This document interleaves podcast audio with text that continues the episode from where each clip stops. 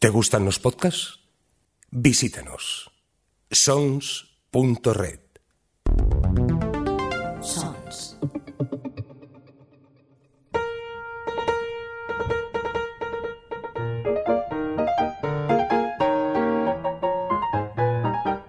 Librorum.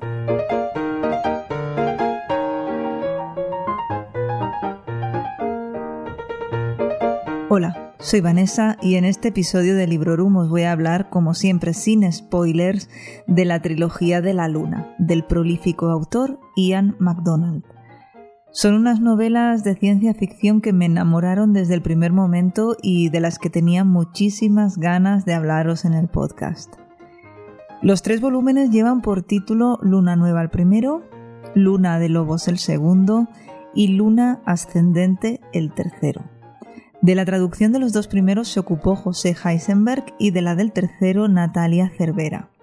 Los tres fueron editados por el sello Nova y rondan las 400 páginas, más o menos. Esto es gracioso, el primero y el tercero los he leído en papel y el segundo, Luna de Lobos, en digital. No, no tengo ni idea de por qué pasó esto, pero tarde o temprano, o mejor dicho, cuando encuentre una buena oferta, lo quiero en papel por aquello de coleccionarlos o para que queden bien en la estantería. Además es que dudo mucho que, que estos libros los acabe donando. Así que bueno, en cuanto pueda amaré con él y si alguien que me oye él me lo quiere regalar, pues tomad nota, Luna de Lobos.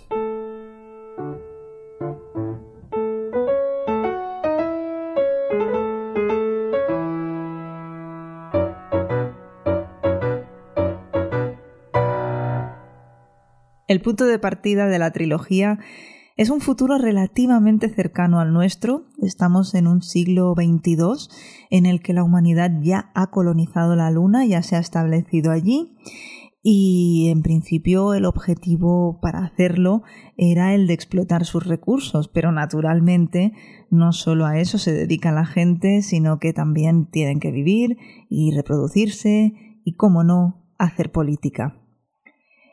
Ian MacDonald ha creado unos escenarios apabullantes y magníficos que describe con mucho detalle y maestría, sirviéndose de escenas de acción, de persecuciones y de otras situaciones a través de las cuales no cuesta nada imaginar dónde se encuentran los personajes mientras las viven.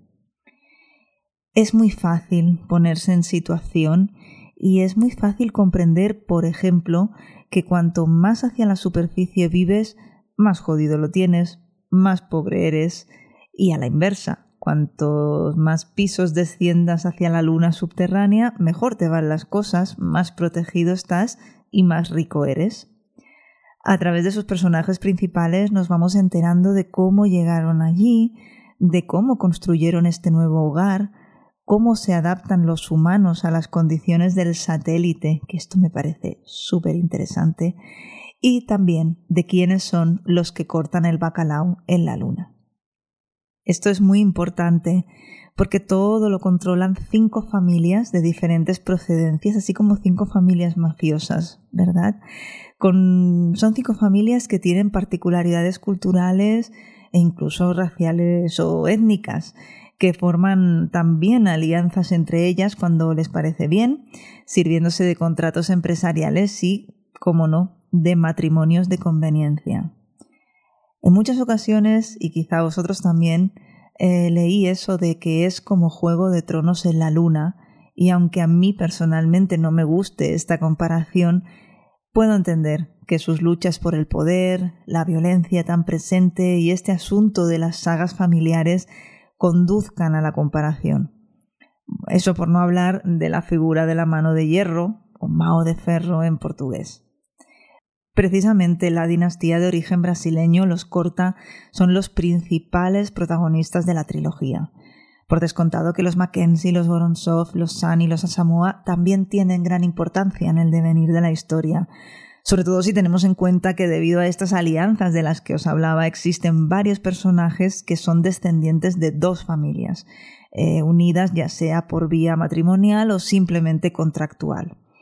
porque en la luna todo, absolutamente todo es negociable, todo se puede poner por escrito en un contrato, cualquier tipo de acuerdo al que se quiera llegar, eh, y da igual si de lo que se trate es de una casa o de una vida humana. El Tribunal de Clavio se encargará de, llegado el caso, juzgar a los que incumplan o pretendan incumplir, incluso si ambas partes así lo acuerdan, mediante juicios por combate. Así que espérate, que esto sí que va a resultar ser un juego de tronos en la luna.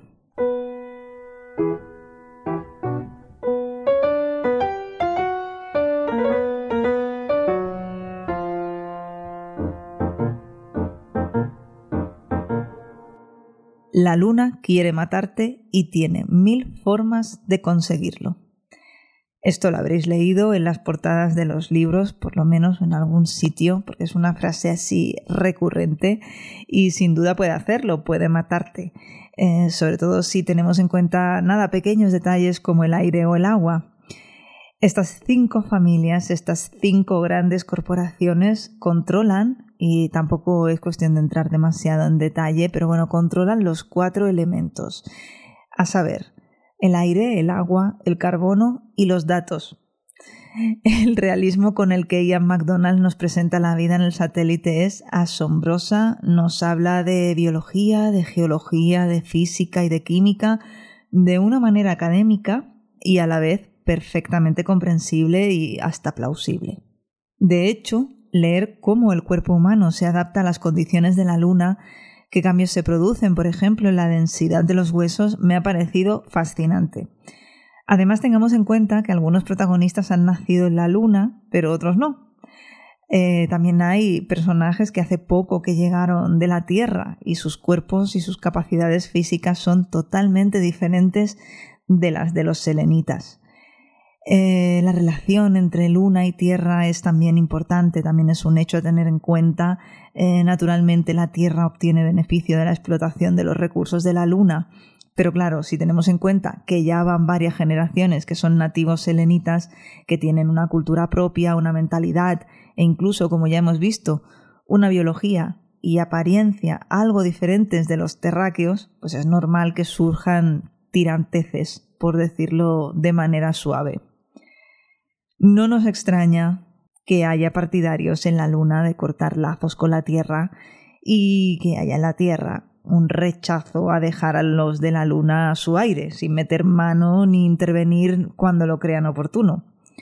En el tercer libro, de hecho, también hay una pequeña trama terrestre eh, que, bueno, que si he de decir, la verdad, se me ha quedado corta y un poco decepcionante, pero bueno, para los que hayan leído la novela, supongo que sabrán a lo que me refiero cuando digo que, hay, pues eso, esta parte en la Tierra que parece que promete mucho, ¿verdad? Pero que luego no se concreta, no se acaba de desarrollar y a mí personalmente me ha parecido súper frustrante. En cambio, sí que hay en el segundo libro otra trama, eh, otros capítulos que tienen lugar en nuestro planeta y que esto sí que a mis ojos fue alucinante eh, quizá precisamente porque gran parte de lo que se nos contaba era cómo un cuerpo de la Luna se iba adaptando a nuestra gravedad y a nuestras condiciones. Pero bueno, no solo era esto, por supuesto, lo que, lo que valoré de esta parte terrestre de Luna de Lobos. En realidad me pareció un libro excelente en su totalidad, como los otros dos, pero bueno, ya que estaba hablando de la Tierra, quería mencionar este, este par de incursiones en nuestro planeta.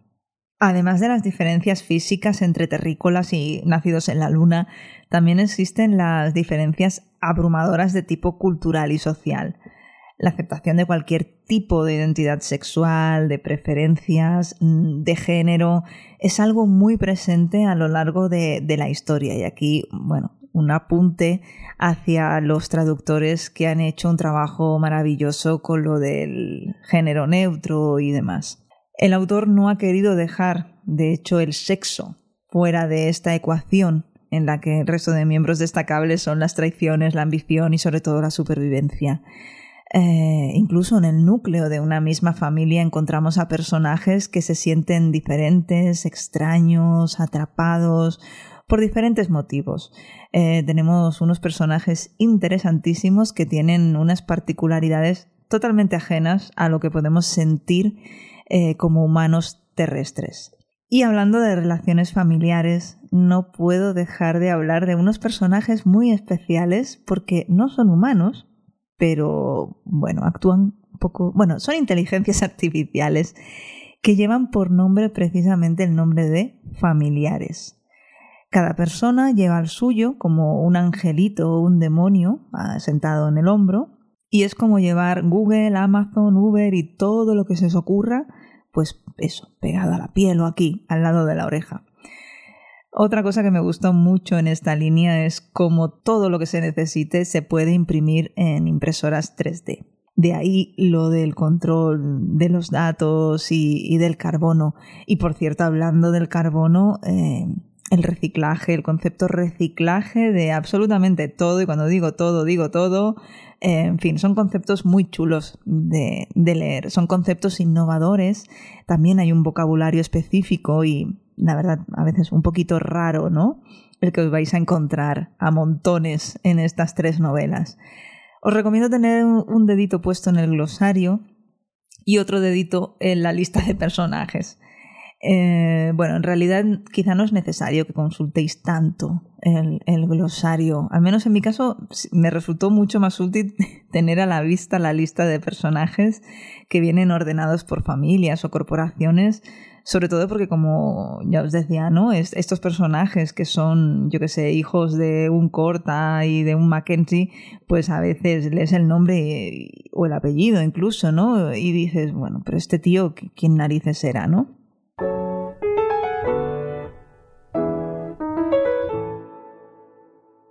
Para ir terminando, contaros que, bueno, leer esta trilogía ha sido toda una experiencia. Creo que ya se nota que me ha gustado ha sido tremendamente agradable ver el auge, la caída y en ocasiones hasta la resurrección de algunos personajes. Ha sido fantástico contemplar cómo estas grandes empresas se despedazaban sin piedad, con bastante violencia, sin tener en cuenta los vínculos de sangre y bueno, y a veces con un ligero aroma culebronesco.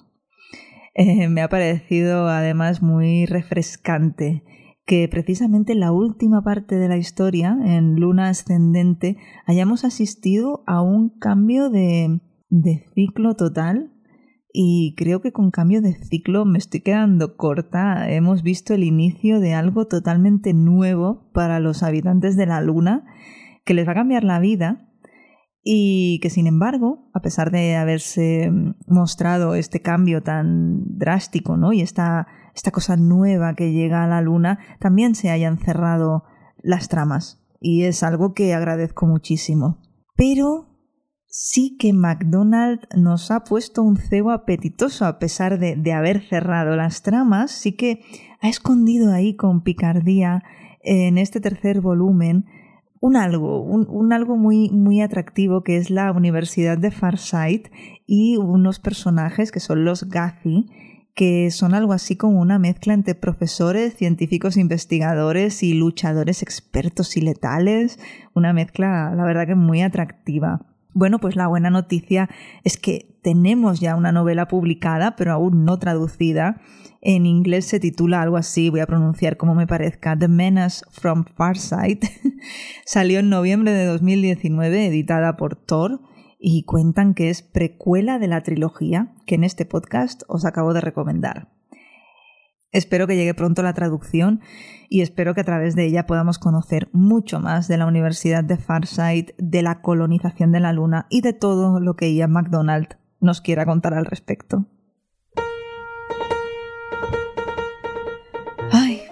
Me hago gracia a mí misma a veces, mm, por decirlo de alguna manera, esperando con ganas libros que están por llegar, que todavía no se han traducido, eh, y sigo comprando, comprando en digital, comprando en papel, y luego sigo quejándome de que la cantidad de lecturas pendientes eh, sigue, sigue, sigue aumentando. Supongo que si estás escuchándome es porque eres aficionado a la lectura y ya conoces esta sensación. Espero que me contéis también si habéis leído algo de, esta trilogía de la luna de Ian MacDonald o la trilogía entera, o bien si esta reseña os ha animado a hacerlo, yo espero que sí. Y espero también que os haya gustado el programa y...